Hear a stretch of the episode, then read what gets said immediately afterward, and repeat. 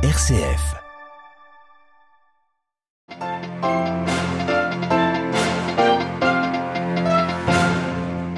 Rencontre du pape François avec les membres de la commission pontificale pour la protection des mineurs récemment intégrés à la congrégation pour la doctrine de la foi. Dans son discours, il a rappelé que chaque abus est une blessure ouverte dans le corps du Christ. Il a aussi annoncé l'instauration d'un rapport annuel et une collaboration plus étroite avec les autres dicastères. Moscou confirme avoir tiré des missiles sur Kiev pendant la visite du secrétaire général de l'ONU et du premier ministre bulgare. Washington veut de son côté accroître considérablement son aide militaire, économique et humanitaire à l'Ukraine. Élections législatives au Liban dans deux semaines dans un contexte socio-économique très difficile.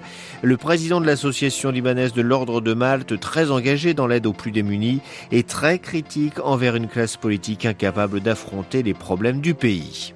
Retour sur le travail du JRS, le service jésuite aux réfugiés au Nigeria dans les zones très instables du nord du pays. Des dizaines de milliers de victimes de la violence sont contraints de revenir y habiter. Radio Vatican, le journal, Xavier Sartre. Bonjour, chaque abus est une blessure ouverte dans le corps du Christ. Le pape François a reçu les 45 membres de la commission pontificale pour la protection des mineurs ce matin. Dans la salle du consistoire du palais apostolique, le pape a dessiné les contours de la future mission de cette commission, désormais intégrée à la congrégation pour la doctrine de la foi. Il annonce l'instauration d'un rapport annuel et une collaboration plus étroite avec les autres dicastères. Retour sur ce discours avec Delphine Allaire.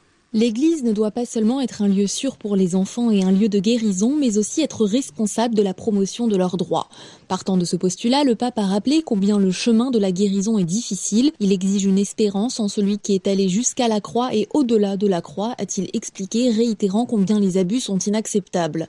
La personne maltraitée est blessée, parfois de manière indélébile, a-t-il dénoncé, des réalités que nous ne pouvons pas supprimer, aussi douloureuses soient-elles. Le pape exhorte la Commission à travailler avec courage pour reconnaître en ces personnes le témoignage du sauveur souffrant pour qu'elle propose les meilleures méthodes de protection en gardant à l'esprit que la justice et la prévention sont complémentaires. Selon François, l'Église universelle et les églises particulières doivent faire valoir là leurs compétences respectives. Le pape souhaite ainsi mettre en place un rapport annuel fiable et transparent sur les efforts déployés. Très concrètement, le pape demande aussi à la commission d'aider les conférences épiscopales à créer des centres spéciaux où les personnes victimes d'abus et leurs familles pourront trouver un accueil et une écoute c'est cela aussi, selon lui, la nature synodale de l'Église. Delphine Allaire et le pape François reçu ensuite en audience les participants à la session plénière de l'Académie pontificale des sciences sociales sur la réalité de la famille. François a exhorté à la découverte de la valeur de la famille comme source et origine de l'ordre social et comme cellule vitale d'une société fraternelle capable de prendre soin de la maison commune. En effet, une relation familiale bien vécue, expliquait le pape, devient la source de nombreux biens et relations pour la communauté. Plus de précisions sur notre site internet www.vaticannews.va.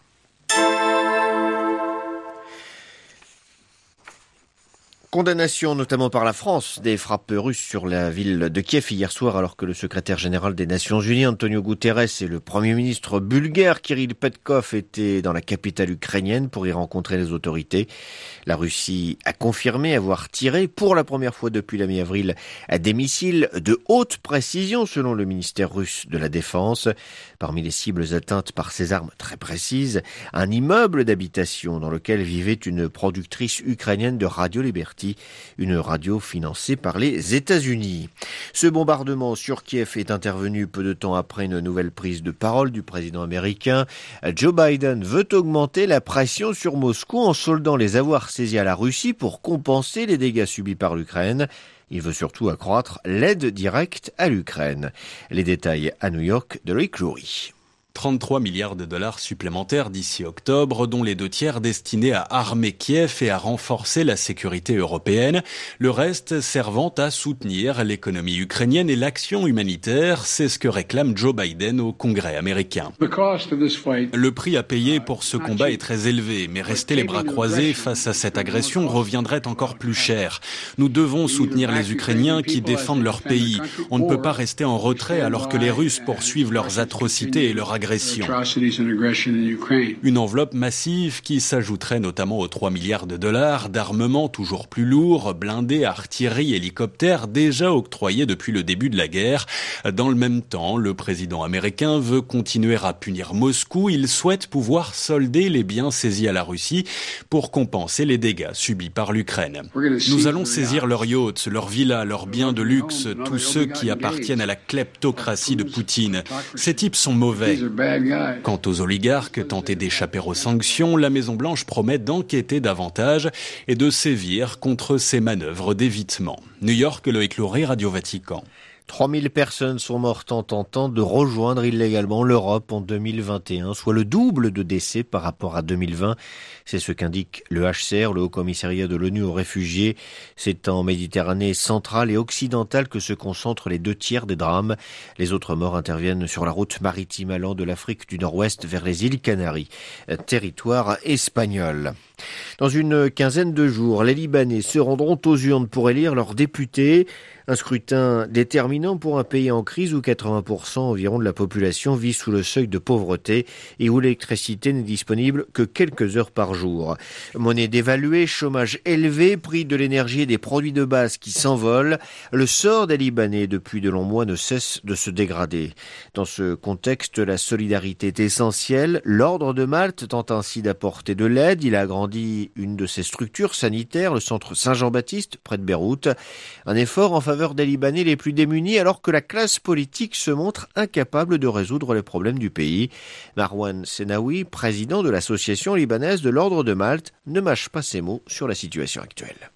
Le pays aujourd'hui est un pays cliniquement mort, ou mieux encore, il est en soins intensifs.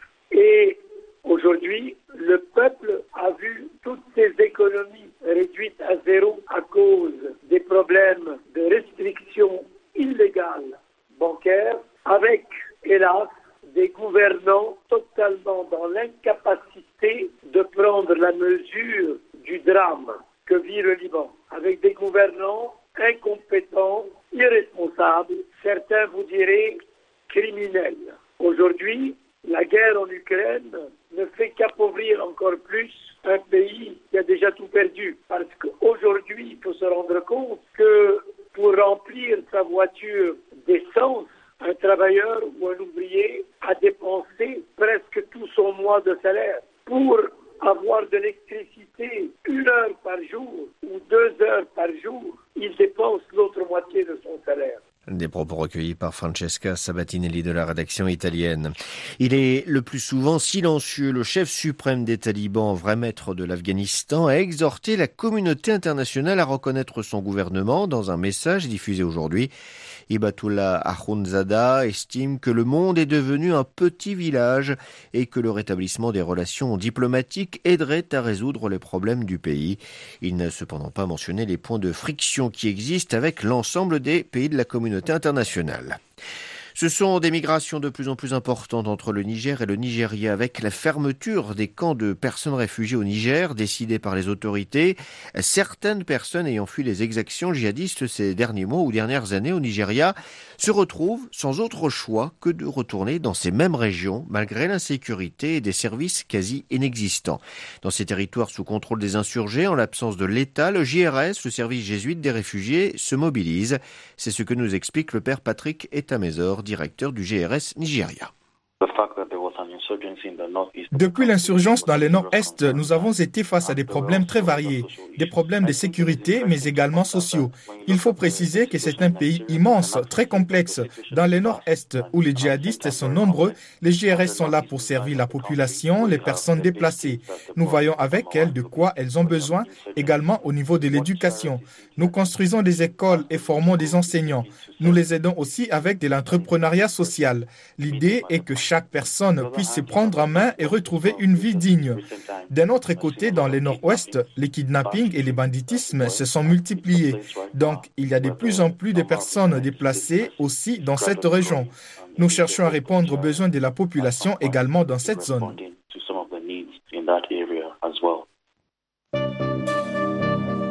Des propos recueillis par Bénédicte Mayaki de la rédaction anglophone de Radio Vatican. C'est ainsi que prend fin ce journal. Prochain retour de l'actualité en langue française, ce sera ce soir à 18h, heure de Rome. D'ici là, très bonne journée à toutes et à tous.